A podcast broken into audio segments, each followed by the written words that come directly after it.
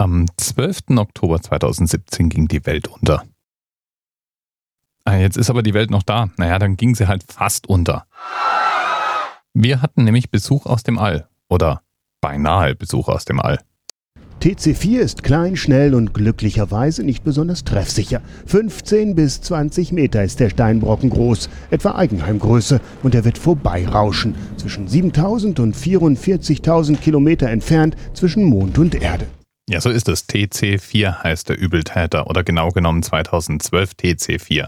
Und hingewiesen hat uns darauf Themenpatin R. weil nämlich TC4 in genau 607 Tagen einmal um die Sonne kreist. Auf einer schicken elliptischen Umlaufbahn, die jetzt ein bisschen anders verläuft, seit er uns beinahe getroffen hat. Rein statistisch trifft uns so ein Brocken wie TC4 übrigens alle 100 bis 200 Jahre. Damit ist es auch etwas wahrscheinlicher, bei einem Asteroideneinschlag ums Leben zu kommen, als bei einem Flugzeugunglück zu sterben. Sehr tröstlich, oder? Ab wann so ein Asteroid als sogenannter globaler Killer gilt, ist allerdings nicht ganz eindeutig. Da habe ich sehr unterschiedliche Angaben gefunden. Die gehen von 500 Meter Durchmesser bis 1,5 Kilometer Durchmesser. Tatsache ist, wenn so ein ein Kilometer großer Brocken auf die Erde knallen würde, würde der einen sechs Kilometer durchmessenden Einschlagquater und eine verwüstete Region von der Größe des Saarlands hinterlassen.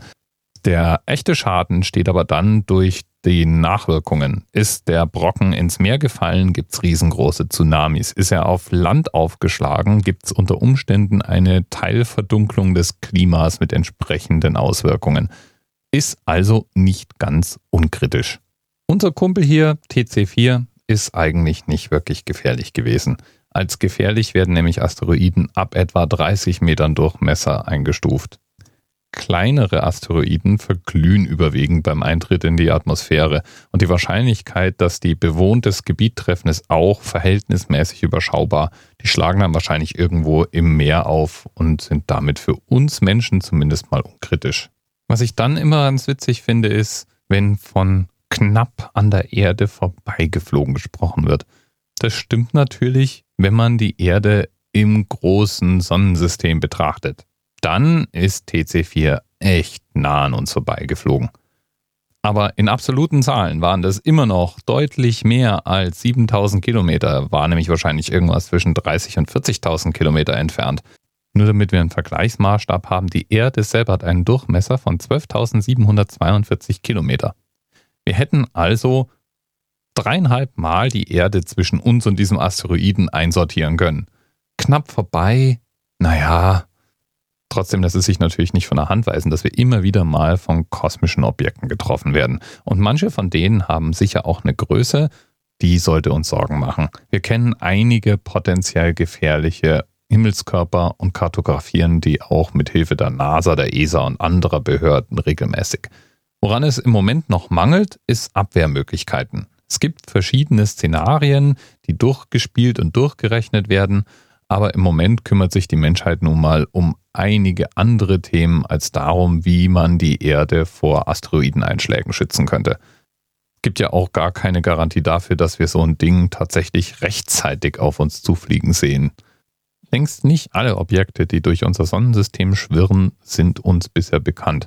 Und wenn wir nicht zufällig auf die richtige Stelle schauen, kann so ein Brocken, der ja im kosmischen Maßstab verschwindend gering ist, so wie alles andere im kosmischen Maßstab verschwindend gering ist, schon mal untergehen.